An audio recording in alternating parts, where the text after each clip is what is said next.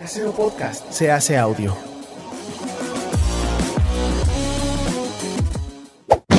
¡Chavos, banda! Este programa es patrocinado por ustedes mismos. Si quieren apoyar nuestro proyecto, lo pueden hacer por medio de Patreon en patreon.com diagonal herejes el podcast.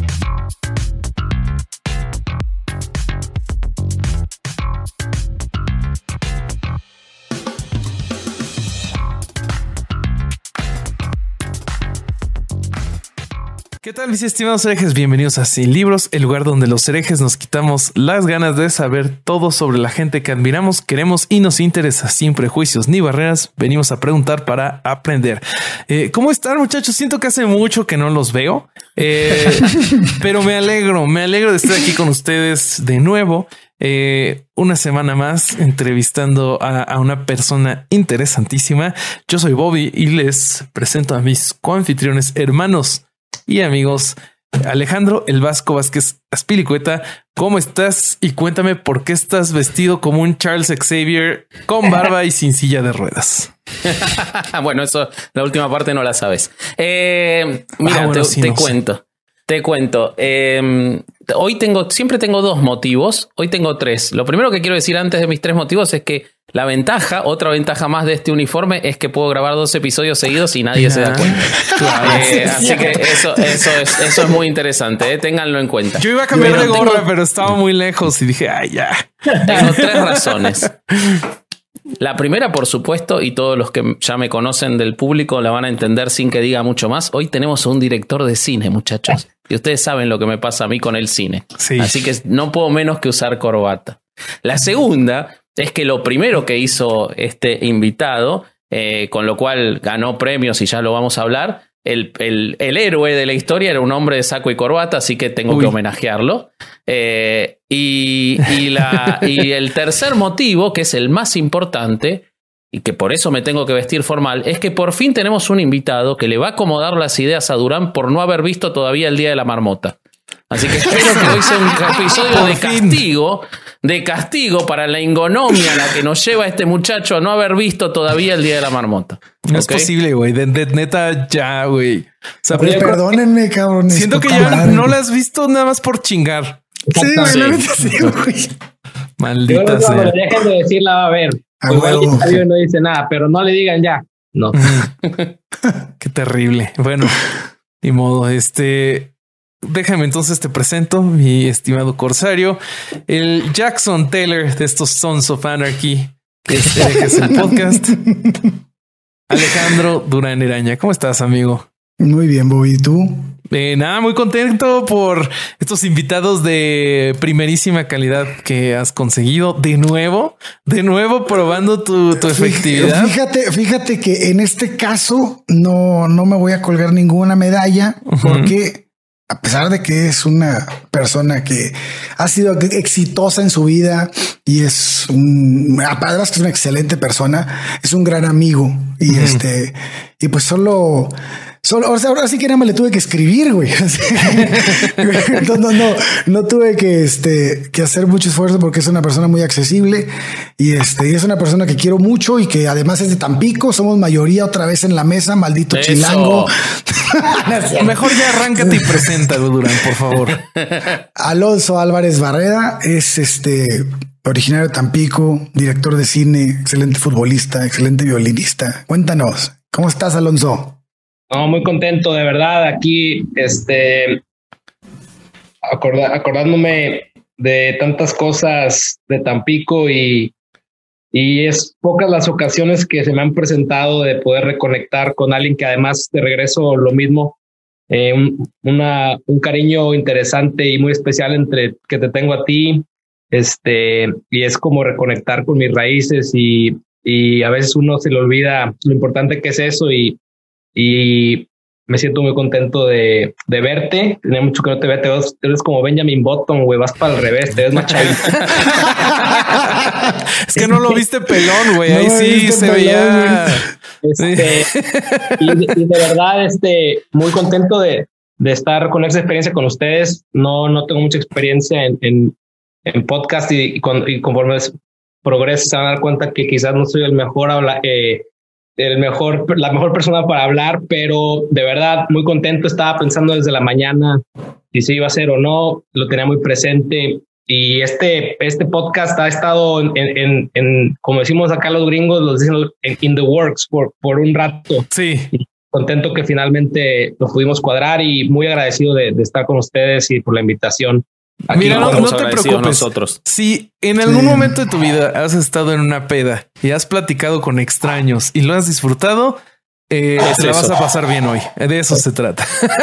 Oye, entonces, Alonso, para conocer, conocerte un poquito, un poquito más, este, pues nosotros te conocemos por tu trabajo, ¿no? O sea, este, sabemos que, que dirigiste aquel corto famosísimo en, en el 2008 este, o no, no, en el 2008 fue premiado, ¿no? Historia de un letrero. 2007.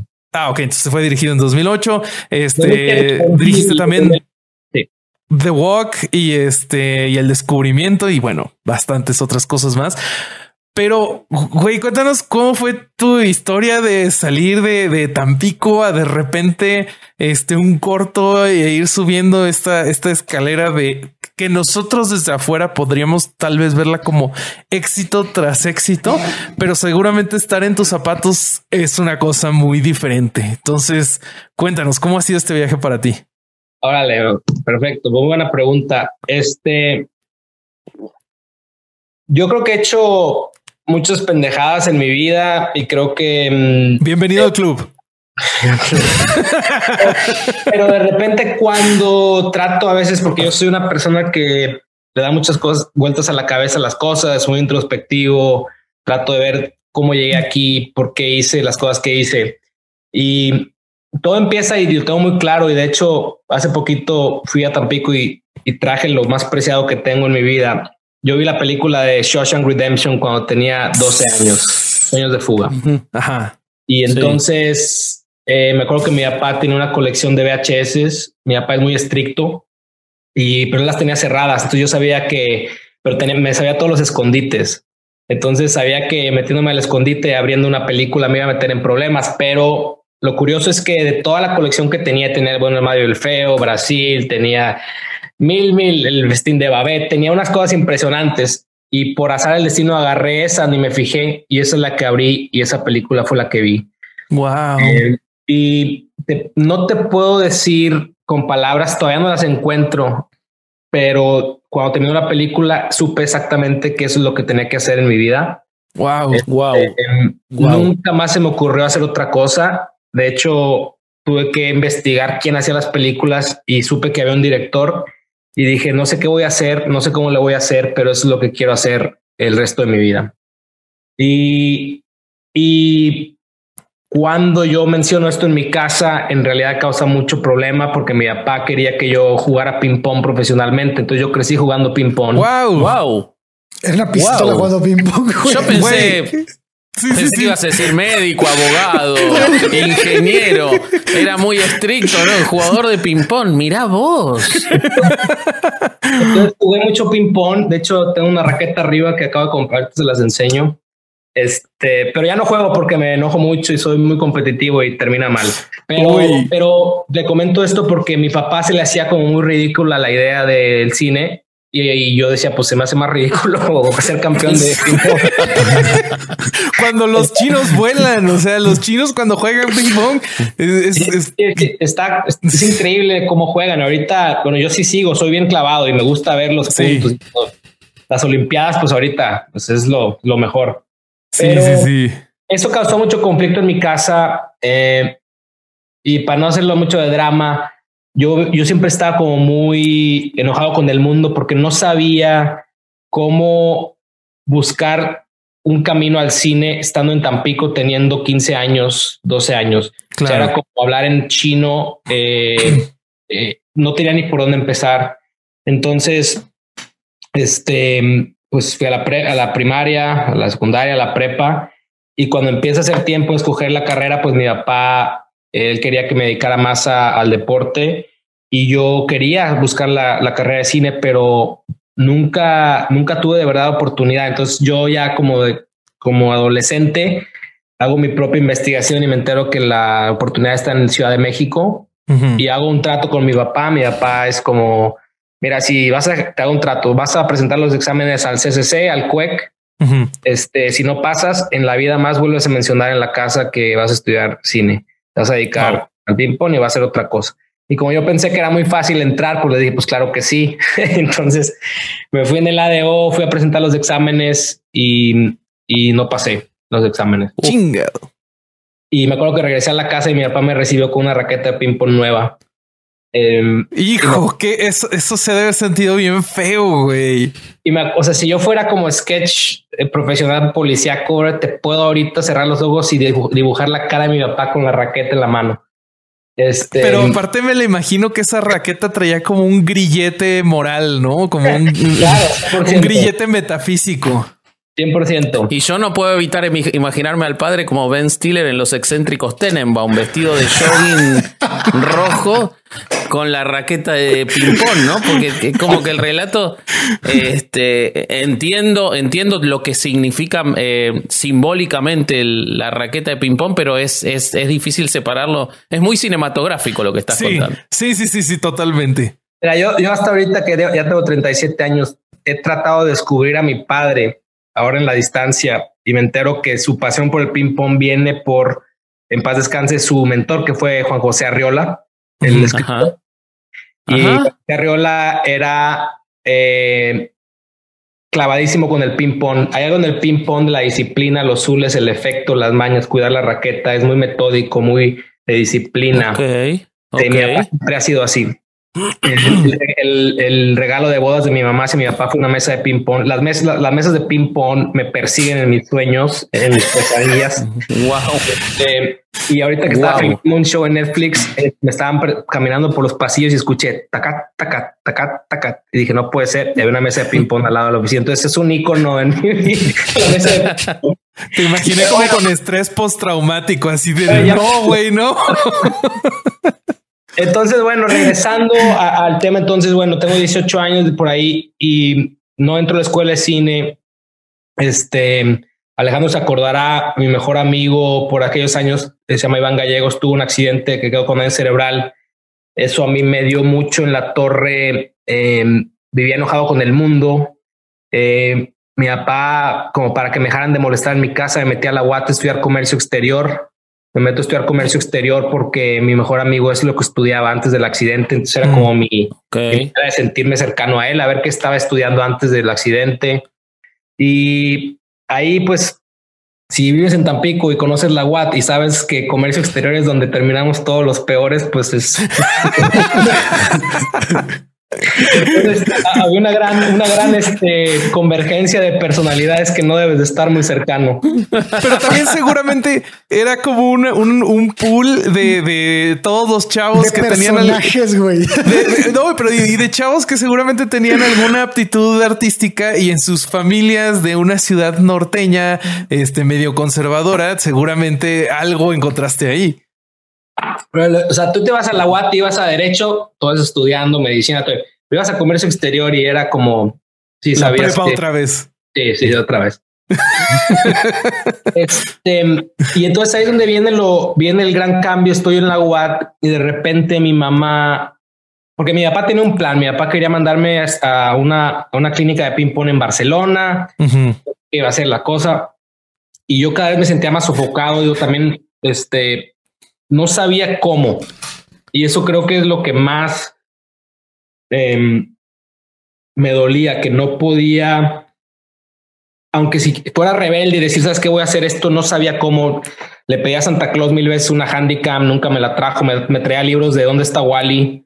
Este, para, para, y me dejaba una nota que el intelecto es lo que hay que fomentar y que olvide. Le pedí una vez 10 películas, Free Willy, mi pobre angelito, y me trajo otros libros, La, la isla del tesoro de rock. O sea, ya cuando me enteré que Santa Claus era mi papá, todo tuvo mucho sentido. Sí, con razón, hijo del. Entonces, este, em, yo estoy en mi casa un día y me acuerdo perfectamente. Llega mi mamá corriendo, agitando un pedazo de papel y yo estaba y la veo y me dice, me acuerdo que pensé que se había ganado la lotería porque era como un cachito y era así como emocionadísima. Y entonces me dice Alonso, no sé qué, y, me enseña un papel y dice el nombre Alejandro y viene un teléfono de casa. y entonces me dice, oye, conocí a una persona que tiene un hijo del primo, del sobrino, del hermano, del tío, del, del compadre, que tiene un hijo que estudió cine y este chavo es de Tampico y se llama Alejandro. Entonces, este es su teléfono, está esperando tu llamada. Entonces, como podrás entender en ese momento, bueno, no, no había celulares, yo no tenía cel- no había celulares, agarré un teléfono al- a la casa, el teléfono, el de trrr. Sí, sí.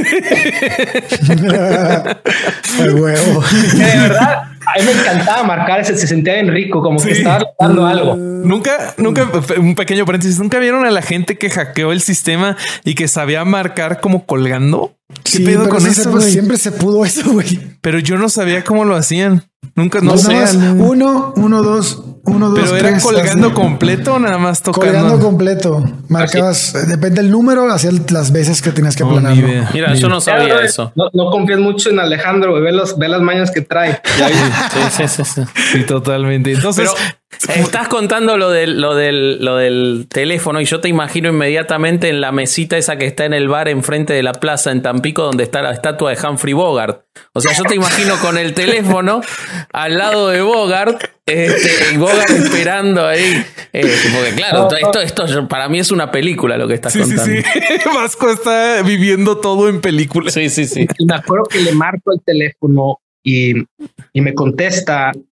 Nuevamente uno conoce las voces, sabe si es una, obviamente, mujer, hombre, puedes calcular un poco la edad. Me contesta una voz que para mí suena como un señor. Este, y yo pues siempre tratando de ser educado y así, como buenas tardes, buenos días, me, me- me- quería comunicarme con Alejandro, no sé si está disponible, me llamo Alonso. Y, y el papá, ahora me entero que era el papá, en paz descanse, pero el papá me dice que su hijo se está bañando. Entonces yo le pido permiso si le puedo marcar en 15 minutos y literalmente me dice que sí y me senté yo en el teléfono viendo mi, mi reloj y cuando el segundero cayó en el 12 y fueron 15 minutos, levanté el teléfono, volví a marcar y me contestó la misma persona y me dijo que su hijo se seguía bañando. Este, yo dije, "Ey, no mames, ok, voy a llamar en 15 minutos y me dijo que sí, que no había problema. Bueno, yo estuve en ese teléfono por dos horas y llamé 17 No. veces. No. Para la llamada 10, el papá ya no quería contestar. Oye, le me- hubieras dicho, oiga, señor, yo creo que su hijo ya nos está Ah, bañando. no, no. O sea, la- para la llamada 10, tantas cosas, era como, pues que no me quiere contestar, obviamente. Yo le iba a decir, oiga, vayan a tocar la puerta, su hijo se patinó y está muerto ahí adentro. O es malísimo masturbándose, es una cosa que no sabe qué hacer. Perdió el manual de instrucciones y no sabe cómo tiene que seguir. Es una gran Un posibilidad. manual de Ikea, de esos pinches instrucciones. Claro, claro, claro, exactamente. Este, entonces, yo también pensaba como que decía, bueno, no tiene una mamá, un hermano, que las llamadas mías se repartan entre las personas que pero era como el mismo tipo contestaba y, y, y entonces ya era como ridículo y me acuerdo que colgué la última vez y mi mamá pasa, ya sabes, como tipo comedia negra, pasa su- y me da una palmada en la espalda. Hijo, ¿cómo te fue con la llamada? Y yo así todo enojado. Bueno, me acuerdo que creo que para la llamada 12 por ahí, yo ya no quería hablar de cine con este chavo. Me valía madres. Lo que yo quería era que él me contestara el teléfono y que no se iba a librar de mí. O sea, yo era como O sea, persistente sos. lo voy a encontrar y para mentarle la madre o lo que sea, pero me va a contestar el teléfono. Entonces, cuando mi mamá me dice eso, yo le digo, no, pues no, no me ha contestado. Yo estaba molesto. Me me dice mi mamá, órale, qué raro, así como bien inocente yo. Este, y me volteo y le digo, ¿tú sabes dónde viven? Y me dice, no. Y me dice, sí sé dónde viven. Viven en la casa de las Coca-Colas de lata. Ahora, la casa de las Coca-Colas de lata, Alejandro vas a ver bien.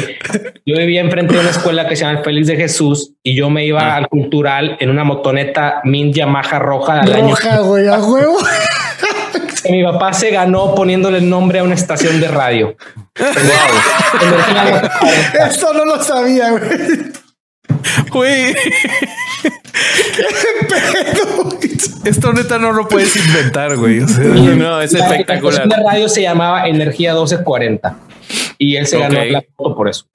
Entonces, cuando mi mamá me dice, entonces yo pasaba por una, una casa que es la de los- la familia Gómez Monteverde, que está en la subida de Morones Prieto, es no me acuerdo la calle, pero sí se está la casa, güey. Este, y yo me acuerdo que no, sabía quién vivía ahí, pero la casa tenía una ventana que salía del cemento y tenía una colección de Coca-Colas de lata de ah, cómo se va transformando la Coca-Cola a través de los años. Y yo siempre por 18 años, bueno, 15 años de mi vida, me pregunté quién vive en la casa de las Coca-Colas de lata ese día tuve mi respuesta. Entonces, cuando mi mamá me dice, viven en la casa de las Coca-Colas de lata, yo ya sabía que estaba a ocho cuadras de mi casa y podía correr directamente a tocar en la puerta de este cabrón. Entonces, con una toalla iba. Él iba con una toalla a secarlo. corriendo con una toalla blanca para secarlo y, ya va, Ya va shampoo acondicionador, estropajo para tallar espalda, todo. todo, todo todo. Llego a la casa y me acuerdo que había un perro ladrando que después ya me enteré que se llamaba La Choca. Estaba ladre y ladre, entonces yo toqué la puerta, pero yo así en mi mente como bien, como bien chingón, así como, a ver, está, está, está. Y cuando termino de tocar los, los cinco segundos que tardaron en abrirme, me di cuenta que no tenía ningún plan, lo mal que me iba a ver. y lo, como dicen acá la palabra, los stalkers, o sea, dije, este bro le va a llamar a quién, no sé. Y que aparte por alguna razón venía con una paleta de ping pong. Que no se sabe por qué.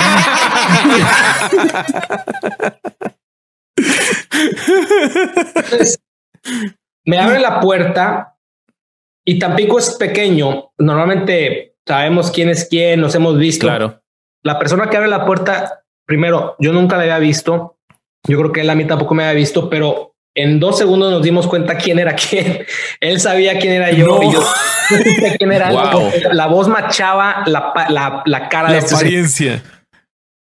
Y entonces él, de verdad, yo creo que no fueron más de tres segundos, pero se sintió así como un espagueti western de Sergio Leone. Nada más pasó la pinche bola de paja entre los dos.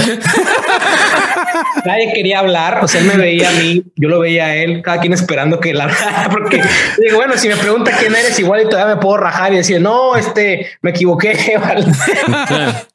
Soy Alejandro Durán.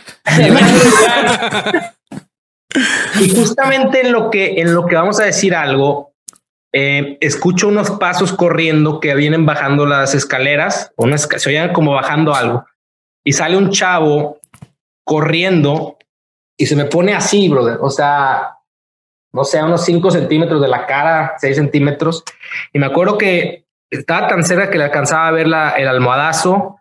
Traía el pelo, traía como hojuelas blancas, como si te hubieras puesto gel y te dormiste y no te bañaste.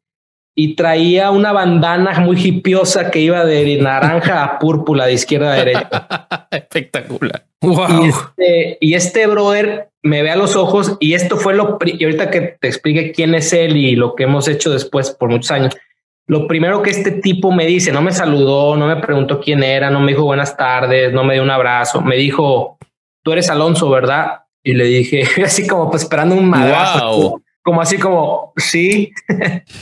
y me dice, perseverancia es lo que necesitas para ser cineasta. Y me encontraste, pásale a mi cuarto, te voy a enseñar mis cortometrajes. Y eso fue lo primero que... Corte A, estoy en su cuarto, me está enseñando sus primeros cortos, está en postproducción de uno que acaba de filmar como estudiante en Texas. Y él es la primera persona en mi vida que entra y me dice que para estudiar cine no necesito ir a la escuela de cine, eh, que yo puedo encontrar mi propio camino. Y eso para mí fue lo más hermoso que había escuchado en ese momento y yo muy hambriento y deseoso de que me ayudara, pues, y él muy también reservado, pues es como, mira, me caíste bien, voy a estar aquí dos semanas, sigamos en contacto, escriben unas historias, sigamos platicando, yo me tengo que regresar a Austin. En aquel entonces Alejandro estaba estudiando cine en, en, en UT, en Texas. Y así la dejamos. Em, el tema de la persistencia otra vez, empiezo yo a mandarle muchos emails, seguimos en contacto, le mando historias que yo escribía y él era como, no, esta no, esta no, esta no. Entonces viene, ahí viene el, infame historia de un letrero.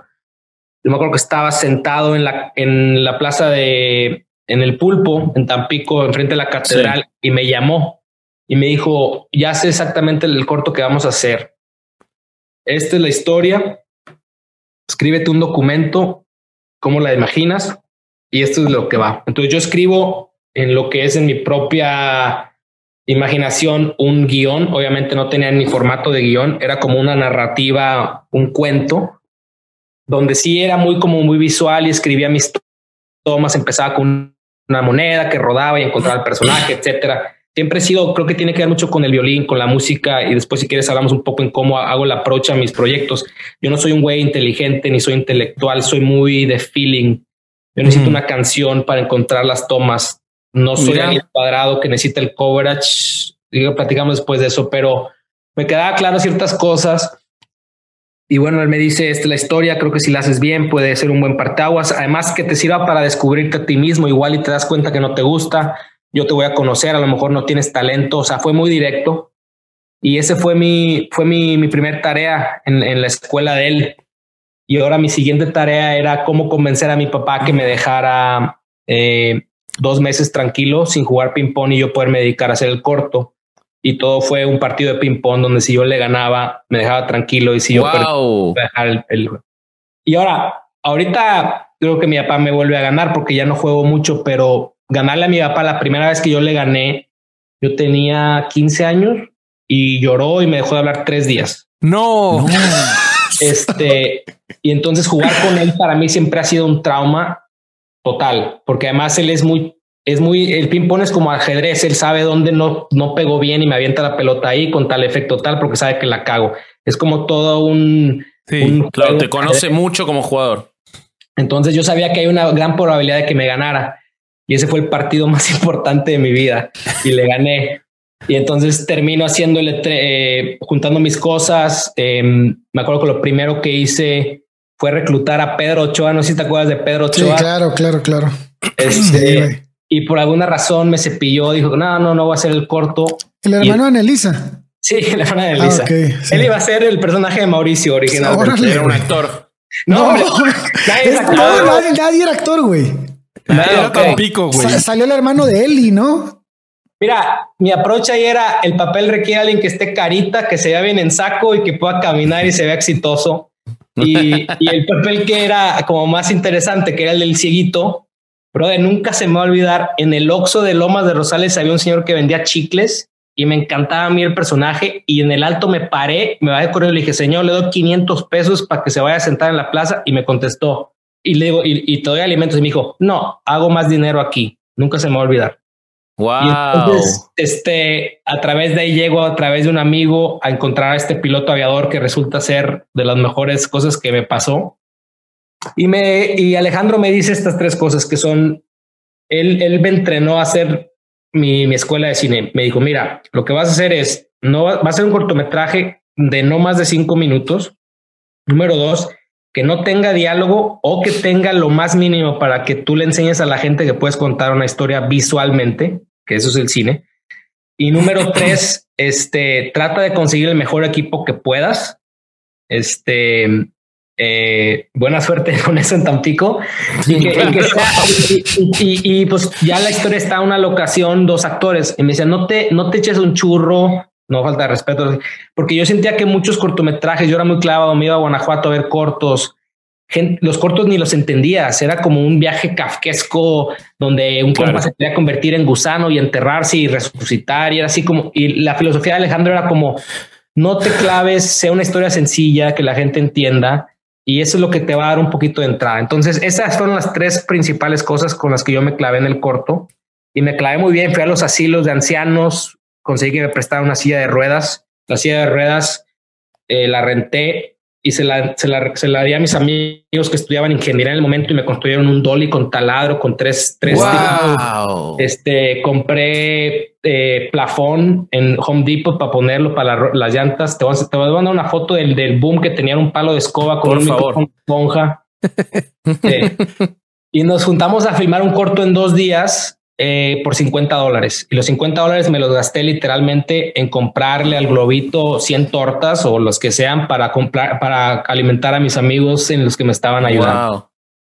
Wow. Yo filmo ese corto en dos días. Este le aviso a Alejandro que lo filmé y me invita a él a volar a Los Ángeles y a editarlo en su computadora. Entonces yo vuelo para acá, me quedo en su casa, conozco a su esposa que estaba esperando a su primer hijo, a su primera hija en aquel entonces y editamos el letrero en tres días en su computadora sin dormir. Me regresé, todavía tengo el DVD con las firmas de los dos. Me, me regresé de Los Ángeles eh, una semana después con mi primer corto y empieza mi viaje de aferrado a mandar a festivales de cine por todo México y en todos me batearon. Todo el mundo me bateó. Entonces yo estaba muy triste, muy porque era lo primero que Porque los cortos que los cortos que sí tomaban eran esas eh, imitaciones de un perro andaluz 70 años después. O sea, eso era lo que circulaba, lo que circulaba en el, en el circuito de cortos y no lo tuyo, una historia más lineal. El, el, el, peligro ahí era para mí, era todo como, siempre ha sido en México, al menos en esos años, como hay que traer bufanda, había que, había que hablar muy elocuentemente sobre poetas y sobre claro. Y Tarkovsky y todo. Yo era como un chavo que puta de Tampico, ¿quién era Tarkovsky? Yo no sabía. como, como el personaje este que hace Chumel Torres, que es un cineasta, ¿no? Y que comenta videos, ¿no, ¿no lo han visto? No. No, bueno. O sea, yo, lo que quería era ir a un Q&A donde un director que fuera famoso me dijera, hey, chavos, no se anden congeladas, cualquiera puede, agarra una cámara, ve, filma todo eran aquí, hasta cómo se sentaban y traían el pelo, era como, no lo puedes hacer, no lo puedes hacer, no te entiendo, estás dando referencias que no entiendo. Este, entonces, bueno, el, el que, que me hayan rechazado tantas escuelas en México, además, en Estados Unidos, en Europa, para mí fue, fue como un gran madrazo porque Alejandro me había dicho el corto está increíble, creo que está muy bien. Entonces yo le llamé bien triste llorando. Oye, brother, todavía no empiezo nada y ya me batearon de todos lados. Me acuerdo que él me dijo, tu corto va a encontrar su audiencia, no te rindas. Entonces yo empecé y en mi loquera se me ocurrió mandarlo a Cannes. Eh, hey Mary, ¿no? Ya chingue su madre. La verdad, te lo digo buena onda, la verdad era yo con patadas de ahogado como para decir, bueno, intenté y le voy a poder decir a mis amigos que pagué la cuota del FedEx para que llegara allá. Claro. Este, y en mi vida pensé que iba a pasar lo que pasó. Ahora lo, lo, lo que estuvo muy increíble de todo ese proceso fue que Alejandro era como tranquilo, tranquilo, no pasa nada, tu corto está muy bien, enfócate. Y eso hice, tranquilo. Y de repente eh, mando todos los materiales y me llaman de un día para otro, que era finalista. Y, y me acuerdo que al día siguiente mi hermano llegó, me llamó a la casa y me dijo, ¿qué, qué, chingados hiciste? Y yo, ¿qué pasó? Me dice, métete a internet pon tu nombre y pum, empezó todo el desmadre. Que había ganado. Sí, que había ganado y era como... Qué bárbaro. O sea, yo no te puedo decir... Sí, yo creo que hablé con todos los presidentes municipales de todos los estados de México. este, hablé con el ¿Vos presidente. que a nosotros acá en, Argentina, eh, a, a, Sil le llegó enseguida, se lo pasaron a mi mujer que es tan pequeña, ¿no? Que un tan pequeño ganó y, y nos encantó, pero fue lo recuerdo hoy, antes de que Ale me dijera que, que, vos que te conocía y todo. Yo te conocía por ese el registro que tengo, más allá de lo bueno que es el corto, que los invito a todos, busquen Historia de un letrero, es buenísimo. Pero el registro del shock que fue que un tan pequeño ganara el porque no era un mexicano. Esto no se maneja a niveles nacionales. Era un tan pequeño. se maneja a nivel ciudad. Era un tan pequeño y además el, el, corto mostraba el pulpo. O sea que era meta tan pequeño. O sea, era como que no podías. si vos habías ido a Tampico en un momento y te habían llevado a la plaza, sí o sí, no necesitaba decir que era en Tampico eso, para cualquier tan pequeño. Entonces, recuerdo lo que fue y además que fuera realmente bueno, porque a veces te dicen, no, tal cosa gana un premio y es lo que vos decís, ¿no? A mí que me encanta el cine, la verdad que yo no soy un gran consumidor de cortos, porque muchas veces siento que es un acto de onanismo snob de los directores, muchos cortos, sobre todo en, en, esa época, ¿no? Eh, pero, pero realmente era, era realmente una historia muy conmovedora y muy bien contada. Yo me acuerdo, yo me acuerdo que ya dabas, en ese punto para mí ya dabas tintes de que venía algo, algo chingón, porque no me acuerdo, creo que estábamos alguna vez que yo fui de vacaciones a Tampico estudiando derecho en San Luis, salimos, salimos al pedo tú y yo, güey. Y este, y, platicamos, tú ibas empezando, güey, ibas este como que empezando a encontrarte. Y me dijiste, nunca se me va a olvidar, me dijiste, yo no sé qué tengo que hacer, güey, pero yo voy a ser director de cine. Tú me dijiste. Estábamos sentados en una pinche banqueta, güey, echando cervezas, güey.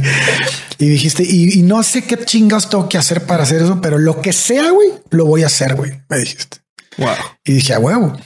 Y ese mismo día platicamos de una escena de ese, de ese, de ese cortometraje que a mí me gustó mucho y a ti te llamó mucho la atención que yo me hubiera dado cuenta porque no sé, yo, bueno, yo nunca he sido cinéfilo, güey, ni, ni, ni, ni este, ni soy, me- Sabemos, o sea, me sabemos, gustan sabemos. muchas películas.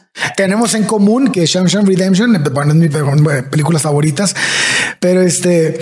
El me día de acuerdo la que ese- marmota, ¿qué me- ah, me no. acuerdo, me acuerdo que ese día te dije, güey, la escena en la que él agarra su reloj y ve la hora y tomas el reloj del centro de Tampico y está marcando la misma hora o estaba marcando el, el- el- el- contraste es me gustó un chingo y me dijiste no mames le eché un chingo de huevos a esa toma güey y casi nadie me había dicho nada de esa toma. Y yo no mames, a mí me gustó un chingo güey y, y bueno ya dabas tienes como que te- le ponías atención a detalles muy, muy chiquitos, cabrón, que, que, te van a dar finalmente el sello y que lo podemos ver en tu trabajo actual, ¿no?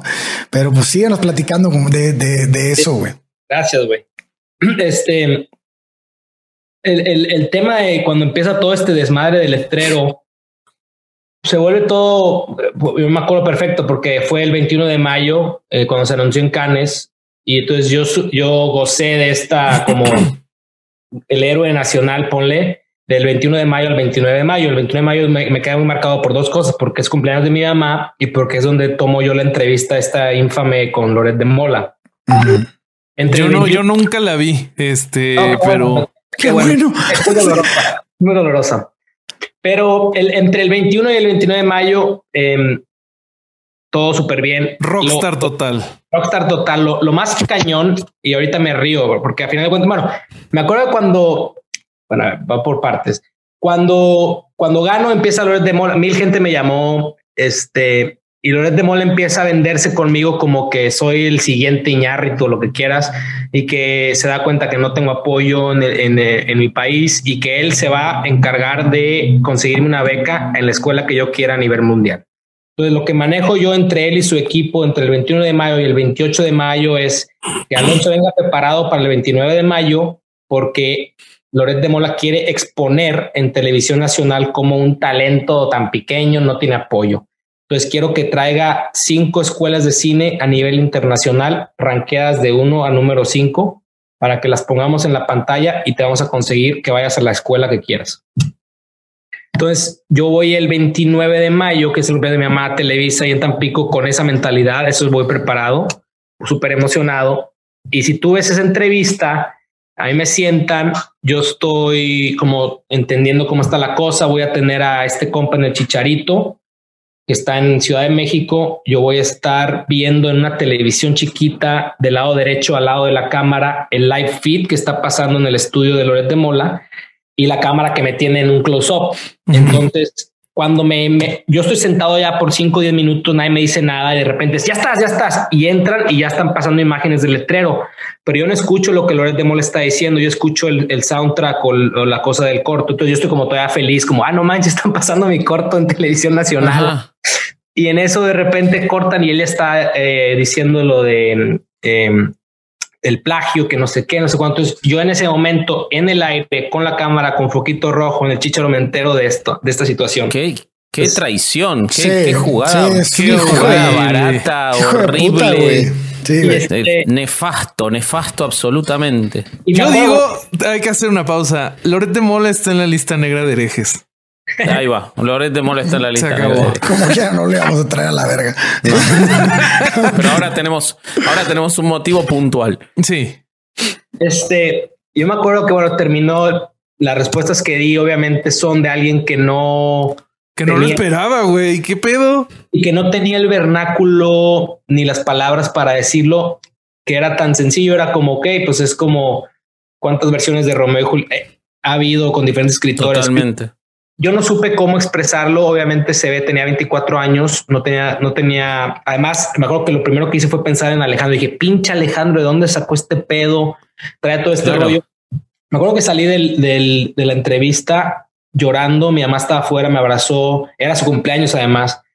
Y yo me acuerdo que lo primero que pensé es, puta, apenas que había finalmente arrancado mi carrera, ya, la, ya se terminó. Entonces lo primero que hago es hablar a Alejandro, y esto nunca se me va a olvidar porque no lo entendí hasta ahora, y hasta muchos años después. Él ya le habían mandado, él ya sabía todo. Entonces le marqué y yo así como, pero brother, explícame qué pasó. Y me dijo, a ver, primero que nada, cálmate. Y después, me dice, ya calma. Le digo, sí, ¿qué pasó? Me dice, lo primero que tienes que hacer en este momento es darle gracias a Loret de Mora. yo no entendí.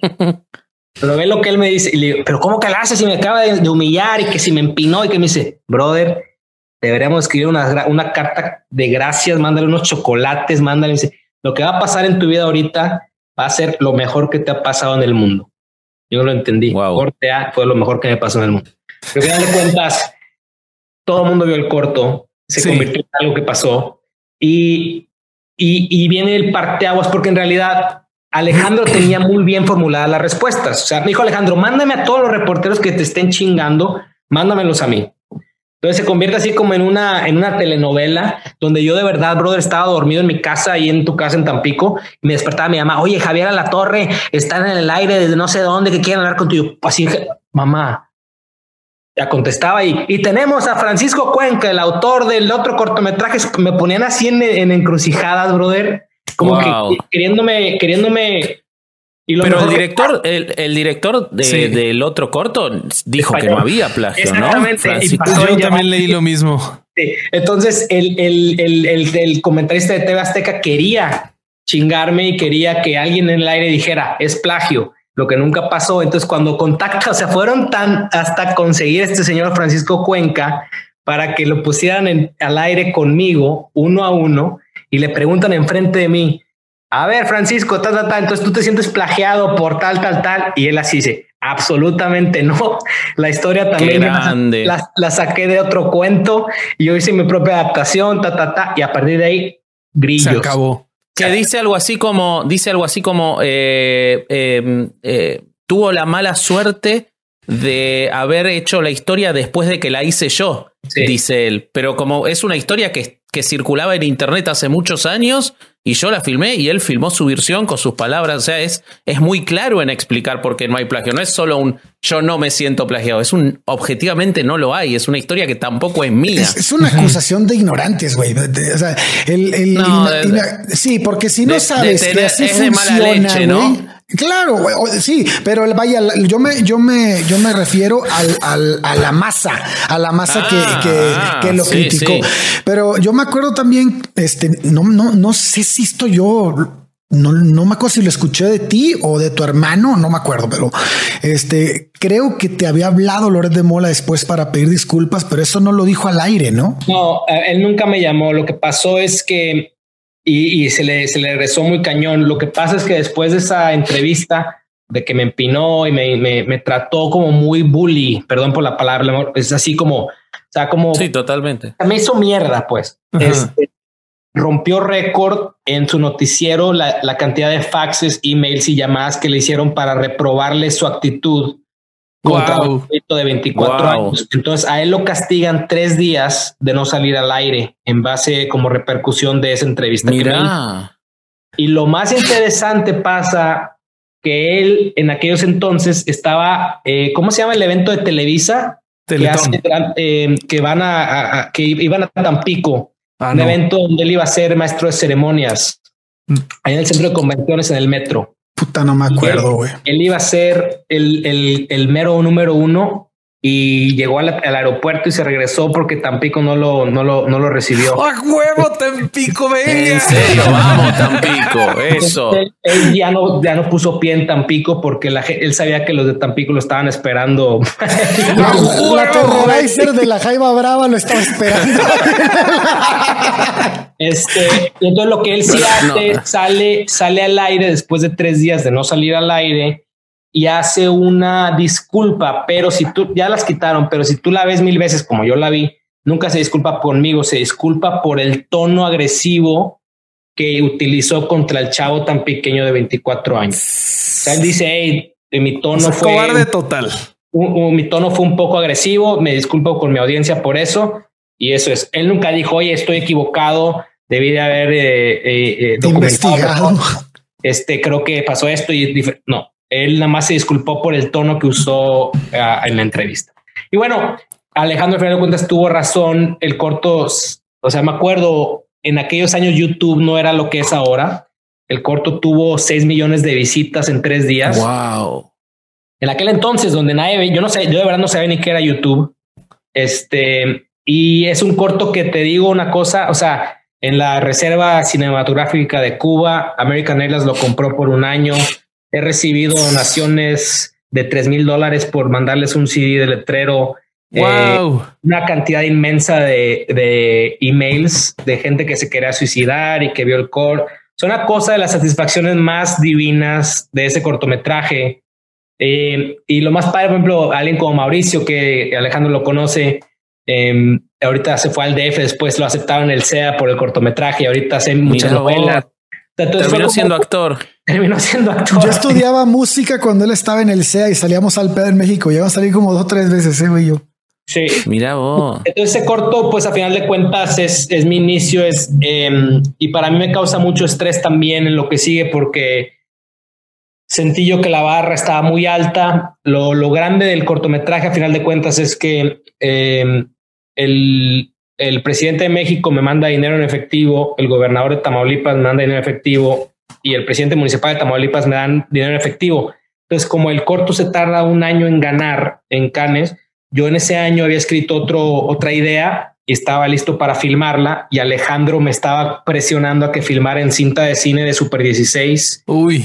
Y me había dado tres pointers, que era que sea de 15 minutos y ten actores profesionales por primera vez. Oye, tiempo, tiempo, tiempo. Duda técnica, güey, que igual y es una pendejada que lo pregunte, pero me da mucha curiosidad. ¿En qué grabaste este? ¿Cómo se llama esto?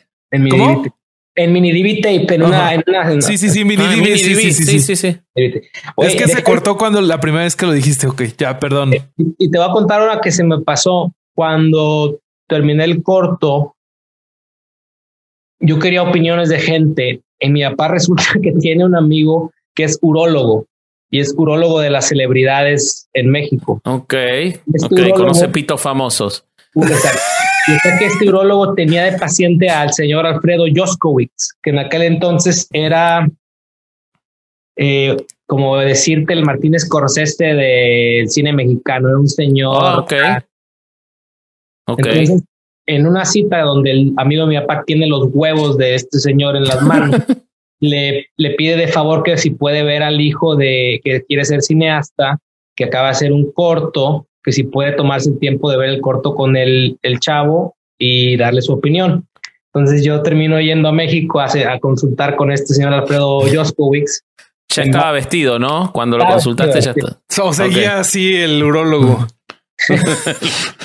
termino, termino viendo mi corto con él y cuando termina el corto el tipo se voltea y me dice, pero ¿qué haces aquí? Tú eras, este, no tienes nada de talento, pero feo, feo, feo. No. Y empecé yo a decirle por qué hice el corto, todo me dijo, pero para, para. Me dice, es como, tú deberías ser abogado porque de cineasta no tienes nada, pero sí sabes alegar. Yo te digo que el corto es malo, es malo. Yo salí de No. punto con este tipo. Y me acuerdo que mi primo me estaba esperando y salí llorando y le dije, brother, o sea, no entiendo. Y me lo topo a él después, años después, subiendo las escaleras en el Festival de Cine de Guanajuato, después de que había pasado el letrero y había ganado. Y el compa me vio y no me dijo nada y se siguió de largo. Pero esa fue otra de las historias que tuve donde imagínate que estás empezando y una Qué eminencia mal, en qué cine te mala dice- leche innecesaria. y el señor Paz falleció después, pero me acuerdo que cuando estás chavo, alguien que a la gente venera te dice eso, pues tú te la crees, pues sí tiene razón, o sea, este brother no se equivoca, ¿no? O sea, yo que no tengo nada que hacer aquí. Entonces yo siempre, hasta ahora, sigo entendiéndome como cineasta lo que hago, siempre con muchas dudas, pero ha sido un proceso de confiar en ti, porque yo siempre me sentí un poco roto por no haber estudiado cine. Entonces, Sí. nunca te tengo una respuesta coherente de por qué puse la cámara ahí. No te puedo decir que porque la mirada se hace un split del 50 y qué pinche lente. Yo simplemente digo, esto es lo que quiero ver y te lo sé escribir. Y ahora ya con los años te puedo hablar más sobre el, el- el lenguaje. Pero siempre me sentí roto por no tener esa educación y porque yo decía, em, estoy un poco vacío en la teoría. Em, Ok. eh, pero bueno, ese, es, ese es- ese es el, real- el, el- a resumidas cuentas un poco lo del letrero, que después se convirtió en una gran bendición. Digo, a final de cuentas, no te puedo contar las veces que he estado en, en diferentes partes del mundo donde la gente conoce el corto, donde lo ha visto. Este, una, una, una gran experiencia. Y bueno, a partir de ahí hago mi segundo cortometraje en cinta de cine, le va muy bien. Eh, y en ese momento es cuando Alejandro me dice, ¿sabes qué? Creo que te debes de salir de Tampico. Eh, deberías de venirte para acá y vemos la manera de cómo conseguirte un trabajo. Y agarro mis ahorros y me vengo a Los Ángeles con seis meses más o menos en mi, en mi, en mi, y Alejandro me manda a vivir como buen mexicano, no en su casa, sino me manda con un amigo que se entera que llego yo a vivir con él en la mera noche. mames. Este, Ahí está la dirección, Kyle ya te está esperando, le toqué la puerta, abrió la puerta y no tenía ni idea de quién era. No. Y era, es un actor de, de Tamaulipas también, el, el señor Eduardo Verástegui. Termino viviendo con Ah, Eduardo Verástegui. claro. Eduardo Verástegui. Este, Sí. con, con él y con sus siete primos que vivíamos en un apartamento de un cuarto y nos cambiábamos, nos rotábamos cada día de sofá, piso, tina, sofá, piso, cocina. Mi primera noche en ese lugar me tocó cucharear con un primo de él que no conocía. Wow. Sí. Escúchame, y este, bueno, en primer lugar, en algún momento tenés que filmar tu historia. Sí. Porque la verdad que Sí, es sí, espectacular. O sea, a partir del ping-pong, eso ya es cinematográfico. Y toda la historia del, o sea, de la acusación de plagio, de que el propio director diga que no hay nada ahí, nada ahí, es súper cinematográfico. Me, me parece que estaría buenísimo que en algún momento lo, lo hagas. Sí. Pero yo te quiero preguntar, eh, bueno, llegás a Los Ángeles, me imagino que empezás a trabajar y empieza a crecer tu- tu- tus posibilidades en televisión y todo, y, eh, y llega a un punto en el que dirigís una serie de, episodios en, programas televisivos muy importantes. Eh, eh, puntualmente te quiero preguntar, porque yo vi, vi dos cosas que dirigiste, el- pero me, me interesa mucho más preguntarte sobre el episodio que hiciste para La Dimensión Desconocida, para Twilight Zone. Eh, en primer lugar, quiero preguntarte si lo conociste a Jordan Peele, porque soy bastante fanático, y si tuviste algún, Sí. algún trato con él. Pero, es, pero la pregunta más puntual es, o, o son dos. Dos por Una, uno. ¿cómo se cuenta y cuánto te sirvió hacer cortos para contar una historia eh, compleja? Porque es una historia muy compleja. Invito a ver a que vean el episodio. Eh, es un episodio sobre una pequeño, un pequeño pueblo en el que pasan una serie de cosas típicas de la de dimensión Twilight desconocida. ¿Cómo se hace eh, y cuánto te sirvió los cortos para contar una historia así en 35 minutos, que es lo que dura, que parece imposible, pero se logra y muy bien porque está buenísimo? Y lo otro que te quiero preguntar es, en realidad lo vi algunas cosas, porque vi al Chavo del 8 y algunas cosas más, pero ¿cuánto pusiste de México y cuánto pusiste de Tampico ahí? Porque yo vi muchas cosas, pero quiero que las cuentes vos. Este, no, gracias. Este, sí, conocí a Jordan Peele, la manera en que manejan ellos em, en Twilight Zone. Eh, si ves todos los episodios, él es el narrador y lo, Sí. lo- y lo le hacen green screen a, a- a una intro que filmamos. Yo presenté mi, mi pitch de cómo quería que se involucrara él, la toma saliendo de la ventana, bajando y encontrarlo. Y a final de cuentas, él vuela una vez a Vancouver, donde filmamos, y él filma los 10 intros en un día. wow. Entonces, to- Qué ellos tratan, animal, ¿no? entonces, tratan de volar a los 10 directores que filman los episodios y cada quien tiene sus dos horas, una hora para filmar su intro y, y el tipo se va. Muy amable, muy ameno, muy tranquilo, pero muy a lo que va y se va. Claro, claro, claro, claro. Este, Aparte está en mil cosas, él es el productor ejecutivo además. Sí, él está en todas las cosas. Este, ¿cómo me sirvió? Fíjate que es lo más interesante, porque lo, lo padre de filmar algo como Twilight Zone es que es una serie de antología, entonces cada, cada episodio tiene su propio, o sea, no tienes que ver el uno para entender el 10. Claro. Cada quien Empieza y termina, autoconclusivo. Exactamente. Em, creo que lo interesante para, para mí, lo, lo más.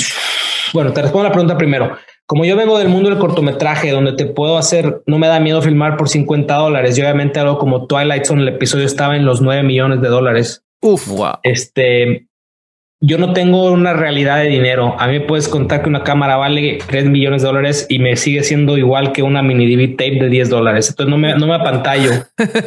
Entonces yo, yo hago el approach con el mismo con la misma mentalidad. Es cuál es la historia, me meto muy de lleno con los escritores, hago mi opinión em, y, no, y, trato de contar la mejor historia que puedo con los nueve días de filmación que te dan. Este es un show complejo, se filma en locación. De esos nueve días, creo que filmamos siete exteriores en, en temperatura bajo cero. Uf, este, una cosa terrible. Y lo demás se filma en foro con, con unos sets impresionantes, pero creo que creo que soy me siento muy bien y muy tranquilo en entender la historia y quitarle la grasa y sé que es lo que tengo que agarrar para contarte historia de un letrero en Twilight Zone. O sea, sé, sé, que la, la, veo de la misma manera. En Twilight Zone para mí el, el, único miedo que me daba era que se usaba mucho green screen y nunca había usado green screen. Entonces estábamos, estábamos en, un, en un pueblo el cual literalmente nuestro crew era más más personas que la, la población de donde estábamos. ¡Wow! Y nos salimos en los periódicos de la Gaceta del Pueblo. Fue el este, evento del año, güey. del siglo. Si, eran seis cuadras, las seis cuadras nos las dejaron. Nosotros podíamos apagar y prender las calles enteras. No este, mames. Había tan poca gente que trajimos a 300 personas en camión desde Vancouver hasta este lugar para que fueran los extras, porque no había gente suficiente. No había gente para extras. No era, mucho viejito. Y este, entonces, este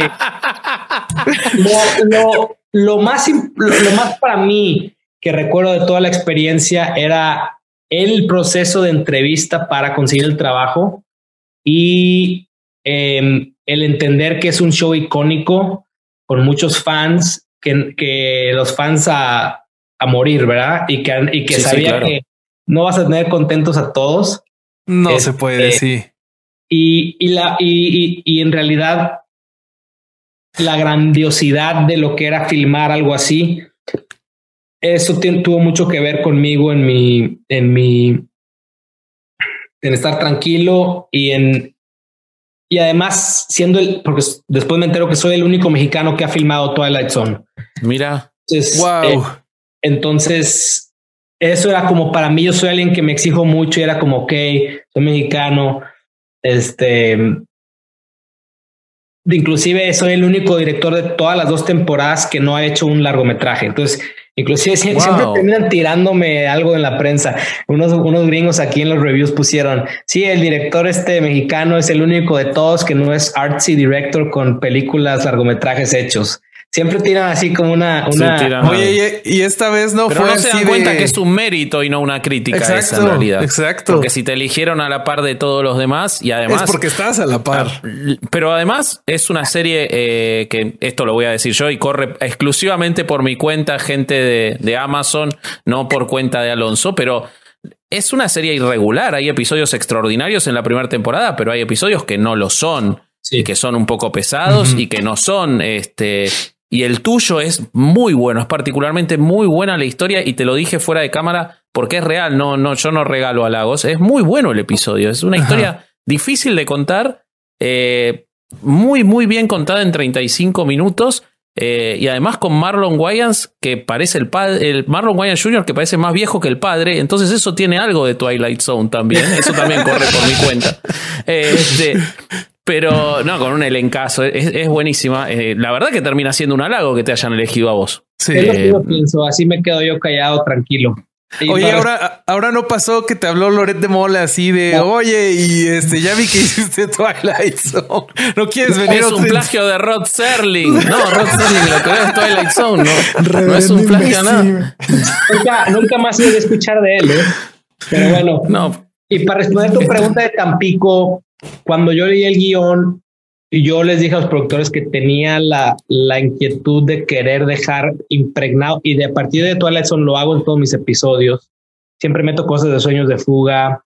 me, me, pusieron en consideración para Lemmy en un episodio de Snowfall que hice y cierro con la, la, la, la, intro de sueños de fuga. La compró el estudio. Este, pero en Twilight Zone, el personaje de la mujer yo la hice como mexicana de Tampico.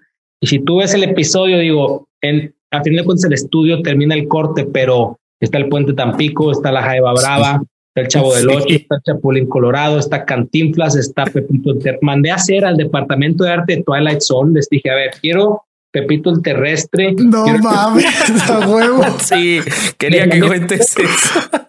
Y si tú ves las escenas, lo que pasa es que no usaron los ángulos, yo los usé, pero los cortaron. Está la actriz y está atrás Pepito el Terrestre, un sketch de este tamaño. Está Pepito el Terrestre con el pulpo, está al lado Cantinflas, está Mauricio Garcés, está la camisa, mandaron traer la camisa del Chapulín Corrado, la puse al lado del personaje. Eh, una toma empieza con el puente de Tampico y la Jaiba Brava y se levanta la cámara, se está lleno, puse las sillas de playa de Tampico colgadas al lado del estudio. Wow. Eh, es espectacular. entonces, es espectacular. sí.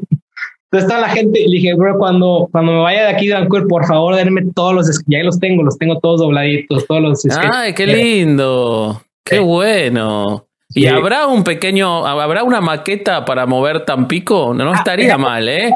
Y qué bueno que me dice eso. Esto de, lo, de las cosas que he visto en, en mi corta trayectoria, esa maqueta que está en el episodio, tardaron tres meses y medio en hacerla. Wow. La maqueta coincidía a escala a los cracks del pavimento del pueblo real. Wow. Increíble. Mandaron a construir o hacer 300 y pelo de extras de los, de los monitos que iban a estar en la maqueta Increíble. correspondientes a los actores que llevaron Wow. a cómo iban a estar vestidos. Qué Entonces, bárbaro. Lo que es tener presupuesto. Podías machar a la extra número 15 con una persona parada y ponerlos al lado y tenían el mismo pantalón y la misma camisa, digo, a esta escala. Este era una cada cada casa se prendía independientemente. Yo podía pedir que se prendiera una casa, una ventana de las 500 ventanas que había. Eh, toda esa maqueta era una cosa alucinante. Cuando me la presentaron por primera vez, yo no lo podía creer. A los asadores a escala, las rosas de, de donde él está cortando, el, eh, Sí. estaban ahí, quitaba la casita. Esa era una cosa alucinante. Alucinante. Y, la, y, y, y real, decime que no, aunque sea, aunque sea que sí, decime que no para que no me entristezca, pero la, destru- la destruyeron realmente cuando se filma la, la escena en la que se, en la La que se soltamos, rompe. pero, pero soltaron una que no es la. la Ah, bueno, No, menos mal. El, el stunt, el stunt. Ah, la- Que era, que era parecida, pero más fea, ¿no? Por favor, vean el episodio, es extraordinario. Yo acabo de cometer el error de contar algo, pero era importante para la pregunta, pero es, es, bu- es buenísima la historia. Más allá sí, de sí. eso, porque eso es, es una... Y ahora que lo dijiste, y qué tonto de mí, no lo había pensado, tiene mucho de historia de un letrero. El, el relato. Y, y bueno, no voy a decir más, pero, pero mira, me, me gustó esa, eso, por eso no lo había notado. y cerrando un poco a lo que dices, em, en las cosas que he hecho, hay unos episodios, o sea, filmar algo que sabes que vale 9 millones de dólares, que son nueve días de filmación, que hay unas expectativas. Yo tengo una cosa que me pasa muy seguido, que me veo muy chavito. Entonces, me veo de 25 años, de 28, y a mí, Sí, me, a mí me pasa también, te entiendo. Entonces, yo lidio mucho con esa, con la inseguridad de los jefes de que me veo muy chavito. Cuando todo lo de Twilight Zone, y, y eso es extra ahí para que lo escuches un poco, cuando a mí me llaman una persona que es amiga mía, que, que resulta en posición interesante para Twilight Zone, me dice, oye Alonso, hay algo interesante que no sé por qué me gustaría que tú vieras. Un episodio de Twilight Zone yo sabía que era Twilight Zone, digo, no era el fan número uno, he visto unos pocos episodios en México, curiosamente mucha gente no sabe qué es Twilight Zone. Sí. Mira. Este, En Disney tiene hasta una atracción importantísima, o sea que Claro, de- deberían conocer. Es muy interesante cuando menciono eso y los, me- perdón, no sabe qué es eso. Yo así como, brother, pues es algo bien grande, pero no, eh, no importa. Es enorme. Yo tengo la- las novelas de Serling, tengo las, los libros de Serling con, con las Sí. historias que él escribió. Es una, es una monstruosidad Twilight Zone. Lo, can- lo cancelaron, eh, cancelaron la tercera temporada. No sí, más. ya sé. Sí, ya sé, Uf. ya sé, ya sé. Eh, Sí, sí. O sea, mucha Ya, gente, eh, mucha gente es como dices, unos odiaban los episodios y otros eran co- como les encantaban, era como raro. Pero mira, la enseñanza a mí más importante que me deja Twilight Zone es no la green screen, no la técnico, no las amistades, sino eh, en mí. En mí era cuando me dicen de la junta, yo ya sabía del show. Es tu propia autoestima, era como yo me sentía menos, no tenía un largo. Yo decía, pero ¿para qué voy a esta junta? ¿Sabes a cuántos directores están viendo para este episodio? Era como, ¿para qué? Te, sabote, autosaboteabas, güey. Entonces era yo, bueno, fui a la junta. Yo la verdad sí soy muy bueno en las juntas en persona puedo, puedo, puedo ponerme al tú por tú, te puedo decir referencias, te puedo hablar, pero al final de cuentas, esta gente con estos presupuestos lo que quieren ver es qué has hecho, dónde está tu currículum, puedes, puedes manejar una, un episodio que se filma en temperatura bajo cero en Cash Creek, Vancouver, hablando un idioma que no tienes en nueve días, este, y puedes entregar uno de los mejores episodios o no puedes. Entonces voy a la entrevista. Yo particularmente soy muy bueno en saber si me, por ejemplo, ahorita me entrevistaron para la precuela de Game of Thrones. Ah, mira. Este, ahí les luego les platico, pero yo salí de la junta de Twilight Zone y dije, mm, ni de pedo. No supe hablar muy bien de referencias porque no tenía mucha, no había visto muchos episodios. Entonces me preguntan, ¿cuál es tu mejor, tus, dime tus tres episodios favoritos? Solamente supe decir uno no tenía el vocabulario correcto. Al final cuando yo salí, como dije, nada, ni de chiste me lo van a dar. Pero sí fue muy bueno en hablar, me preguntaron mi historia, las películas que me gustan, qué pienso de Twilight Zone como un género. Sí había visto la primera temporada del, del, remake, eso sí lo había visto, pero no había visto los, ya sabes cuántos episodios hay de los de las antiguas. Entonces, no, olvídate. Entonces, nunca iba a poder hacer un catch up en una semana. Los vi los que creo que encontré en YouTube que eran como muy icónicos y no supe mucho qué decir. Entonces me hablaron mis agentes, ¿cómo te fue? Le dije, mira, te voy a ser bien honesto, no me lo van a dar, todo bien, no pasa nada, pues son directores muy monstruos, todos son directores famosísimos. De repente me llaman, oye, este, les encantó la entrevista y yo decía, ¿qué? ¿Pero de qué? ¿Por? Entonces, la amiga mía que es la que me pone en el line para este episodio, me acuerdo que me dijeron, ya les gustó, quieren que hagas todo el episodio. Y ella me llama aparte muy personalmente. Me dice, oye, Alonso, te quiero hacer una pregunta, pero dime como hombre, como amigos. ¿Crees que puedes con este episodio o no puedes? Este, y en ese momento yo tengo, ya había leído el episodio y había una araña, perdón.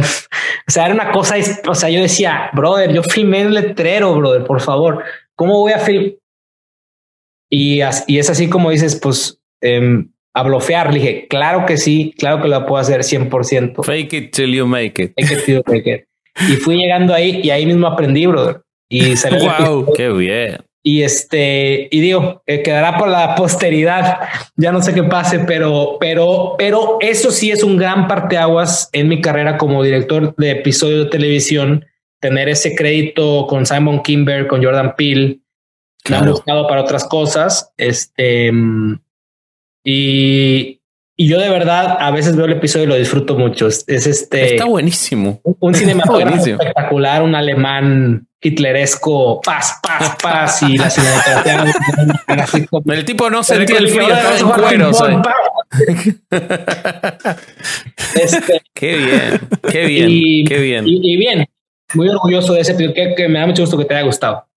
Me gusta mucho, me gusta mucho y, lo que te digo, no me gustaron todos los episodios como alguien que vio bastante de lo viejo de Serling. Eh, y ese episodio respeta el espíritu y tiene un mérito que para mí es enorme. A mí me cuesta mucho ver eh, hoy televisión de episodios de una hora, me cuestan, me cuestan un montón. Para eso me veo una película, la verdad que me pasa eso. Y poder contar una historia tan cerradita en 35 minutos, para mí, te lo repito, es un mérito enorme, sobre todo en ciencia ficción o en fantasía, que es, que es tan difícil, ¿no? Y es de los episodios, creo que es el episodio más corto en toda la temporada. Sí, seguramente, seguramente. Y es el episodio que, en mi opinión, ya para cerrar, lo difícil del episodio, en mi opinión, era que el tono era como, perdón, te lo juro que soy pocho ya, whimsical, era como mágico, como no se tomaba muy en serio, pero, pero tenía temas serios. Eh, el Demon Wayans era así como, pero ¿por qué? Si ese no. Y creo que todo embonó muy bien. Y este, creo que de los episodios, a mí me gustaron mucho tres. Y y quedé muy contento con a cómo se dieron las cosas, salió, salió bien. Y, cerré el capítulo y, y, chingón, todo bien. Y, y, va a ser algo que sí, para mí, me mandó la producción un cuadro con el póster del póster que hicieron. Ahí lo tengo y muy lindo, muy lindo. Ha sido una gran satisfacción.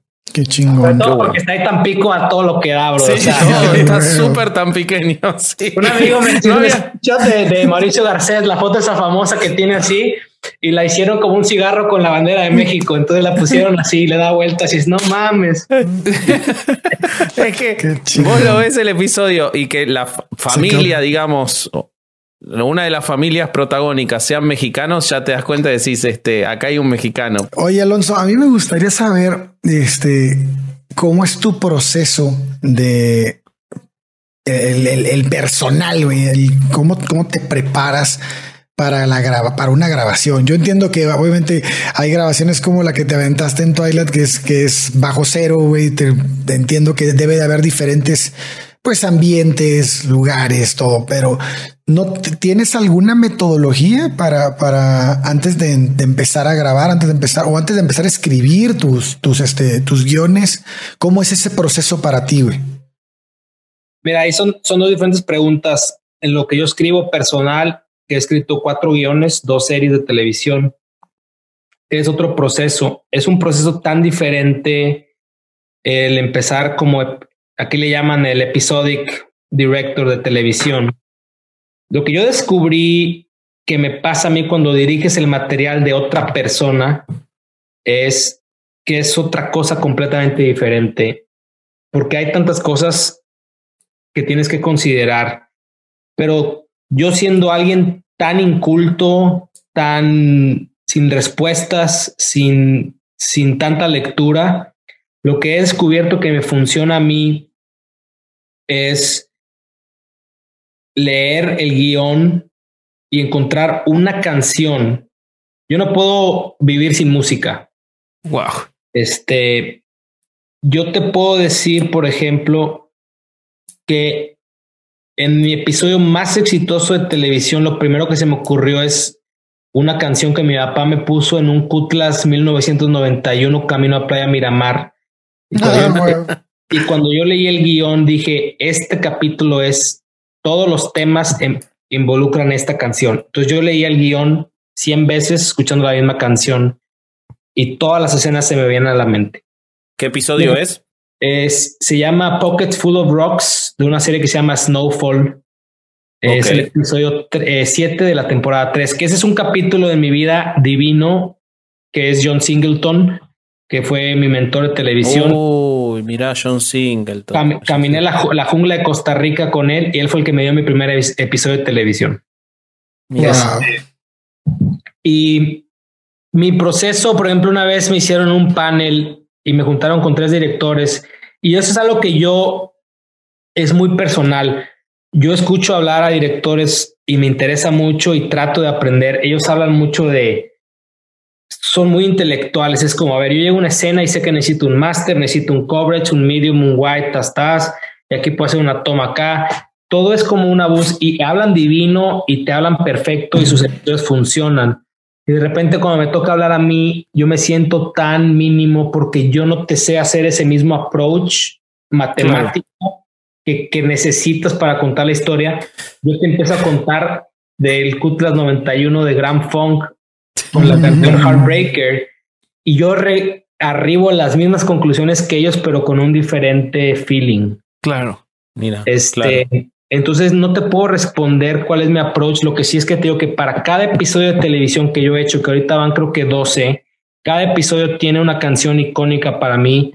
El primer episodio de televisión que hice lo cerré con Hurdy Gurdy, con Donovan, y todas mis ideas venían de esa canción. Este, siempre necesito una canción. Estaría bueno armar una playlist de, de las canciones en las que te has inspirado.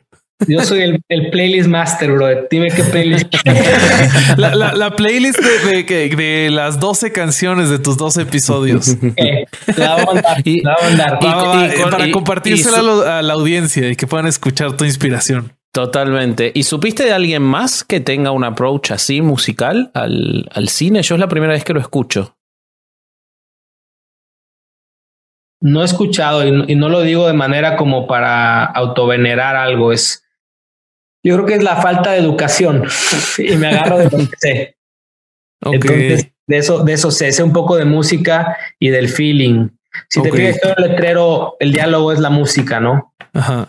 Em, em, yo soy gran fan, por eso, por ejemplo, la canción de, de Alejandro, que digo, soy súper fan, siempre la he visto, yo sé dónde la voy a usar, no le voy a decir nada, pero tengo esa, tengo esa como, como de verdad facilidad de entender eso, no sé. Y, a veces me da mucha risa porque cuando estoy, yo ya sé la canción y estoy tratando de explicar cómo va a ser la, la toma final y no sé cómo decirlo en palabras en inglés, entonces le hago. Entonces cuando entonces me queda viendo así como, ¿qué putas dijiste? Digo, güey, ¿cómo haces el pom? Entonces, pom. Y luego dice, pues sí, pero el pom, le digo, no, el pom está acá, el popom es acá. Y entonces, este, y bueno, si, si, bueno, si pudiéramos ver algunas cosas, te puedo explicar dónde he utilizado mucho el, el tema musical de, del flow. Para mí el cine es una danza, es como... Claro hay que mover la cámara y en televisión no la quieren mover, quieren hacer wide shot, close up, medium, totalmente. Y yo prefiero quitar esos tres tomas y, formular una toma que es como una danza alrededor de un cuarto que involucre todo y termina. Wow. Ese es, mucho de lo que yo hago y, me llama mucho la atención. No les gustan los estudios. Este, pero en, ya para cerrar esa pregunta, un día que estaban en un QA y empezaron a hablar, yo les dije, pues no, yo no les puedo dar esa respuesta, yo soy más de feeling. Me escribieron, me acuerdo, los, los otros directores y me dijeron, güey, nunca había escuchado ese approach y es como, pues no sé, es lo que me funciona a mí. Este, y, y, es un approach más riesgoso en, el, en televisión. Si es tu propia película y todo, pues nadie te va a decir nada, pero claro.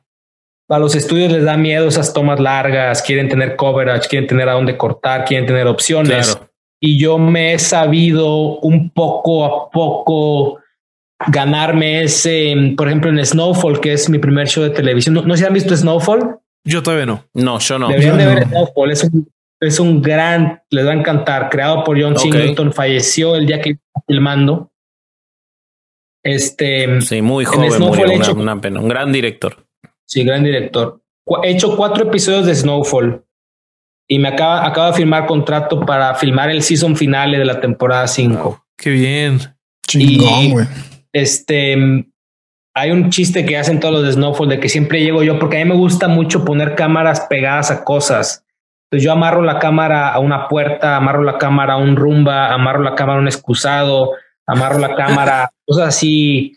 Entonces eh, puse una cámara dentro de una bola de billar y hago un pinche shot detrás. Y entonces se ve la pinche toma y cortas y entonces es como, me gusta mucho el, tipo de cine como físico donde la cámara juega, juega como que su parte. Entonces llego a hacer snow y dice, a ver, ¿a dónde vas a poner la cámara? ¿Me están cagando o qué? Entonces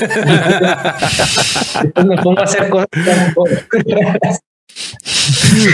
este, pero, pero es donde he aprendido a sentirme cómodo y es donde he aprendido a, después de 14 años de estar acá, a apostarme a mí Claro.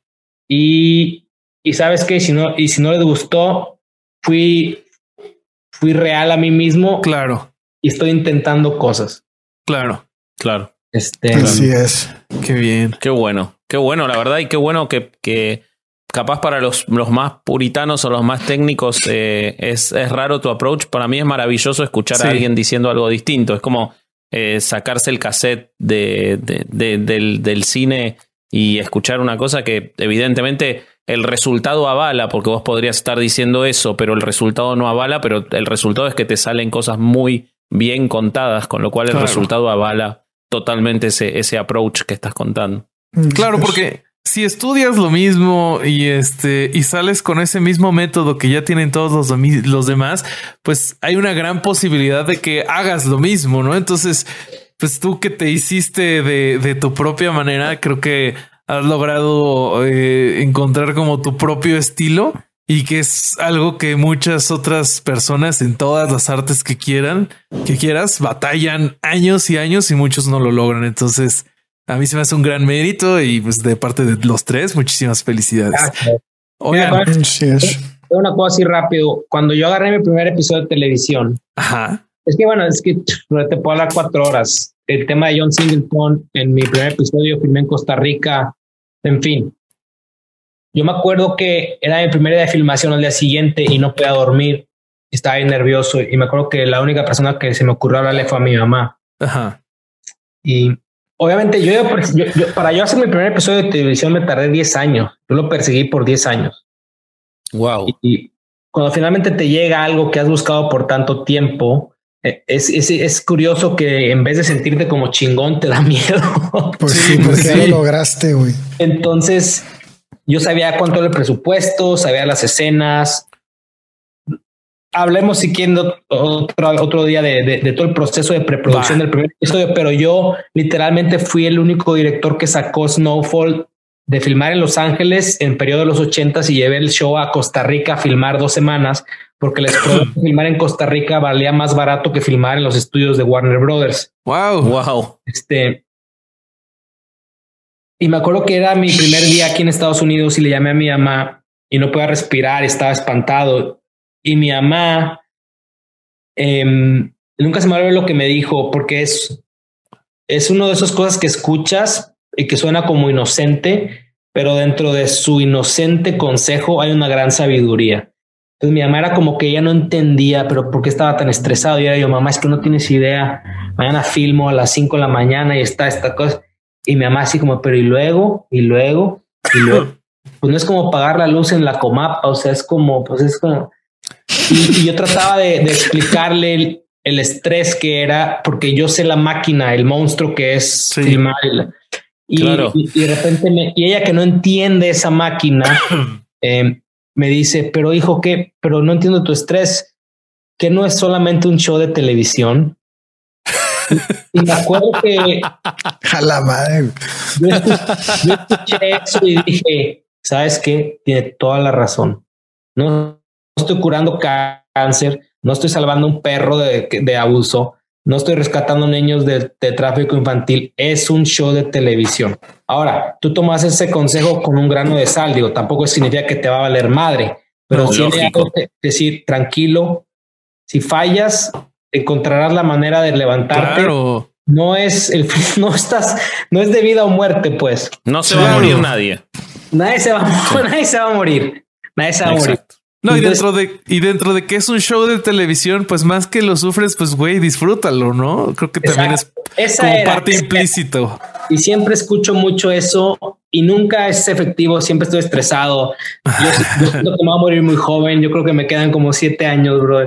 No se te ve, no se te ve. Eso es mamón.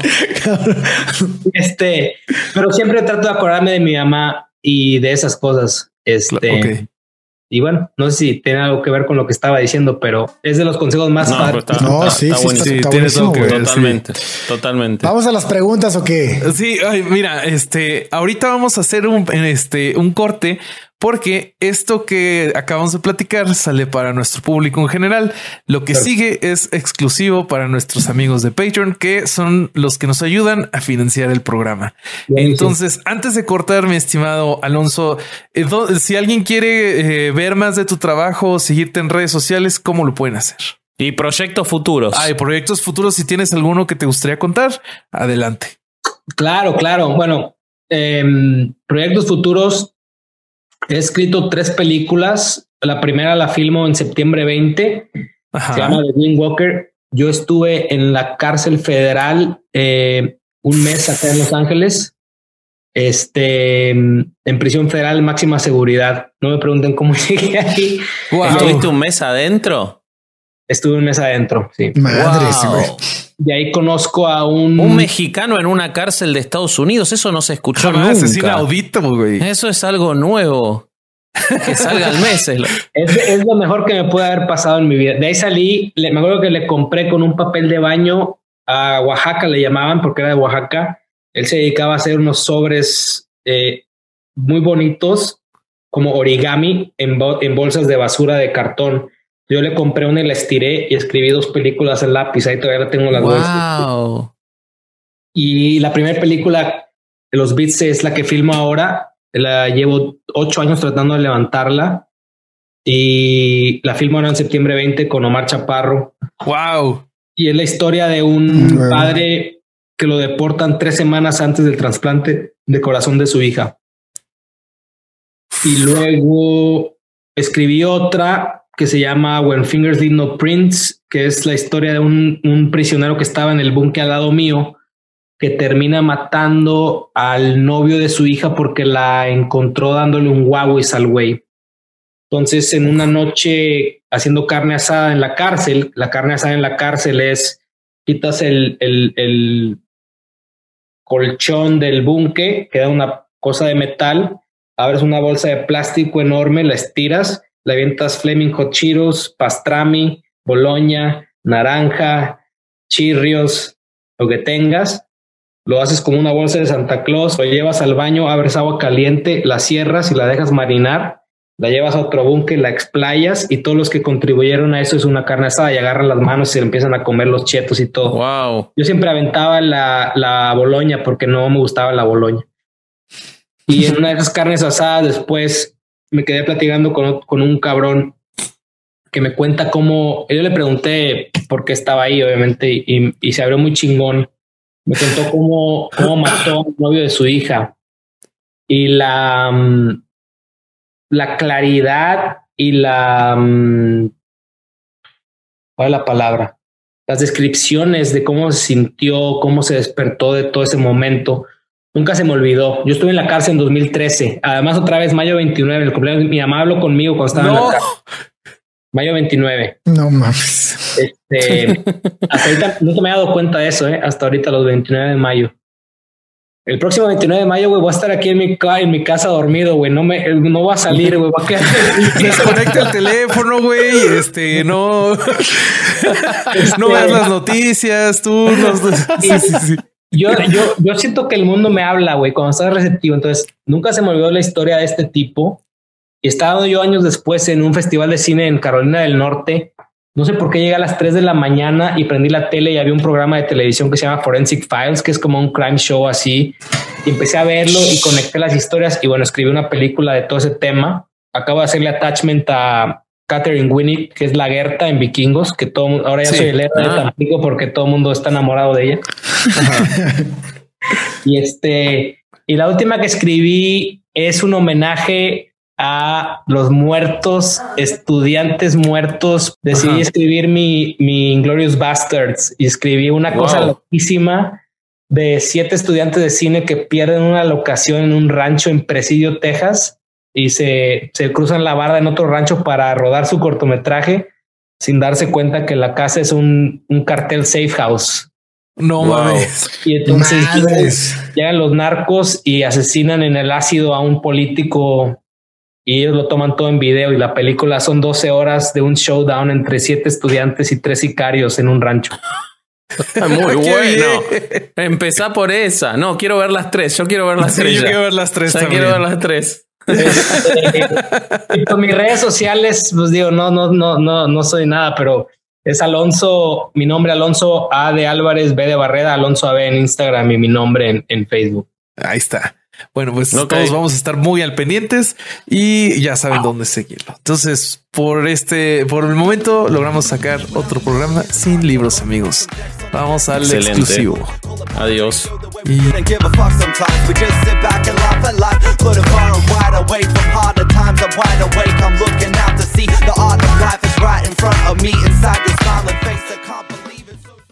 Step into the world of power, loyalty, and luck. I'm gonna make him an offer he can't refuse. With family, cannolis, and spins mean everything. now, you wanna get mixed up in the family business. Introducing The Godfather at ChumbaCasino.com. Test your luck in the shadowy world of The Godfather slot. Someday, I will call upon you to do a service for me. Play The Godfather now at ChumbaCasino.com. Welcome to the family. No purchase necessary. VGW Group. Void where prohibited by law. 18 plus. Terms and conditions apply.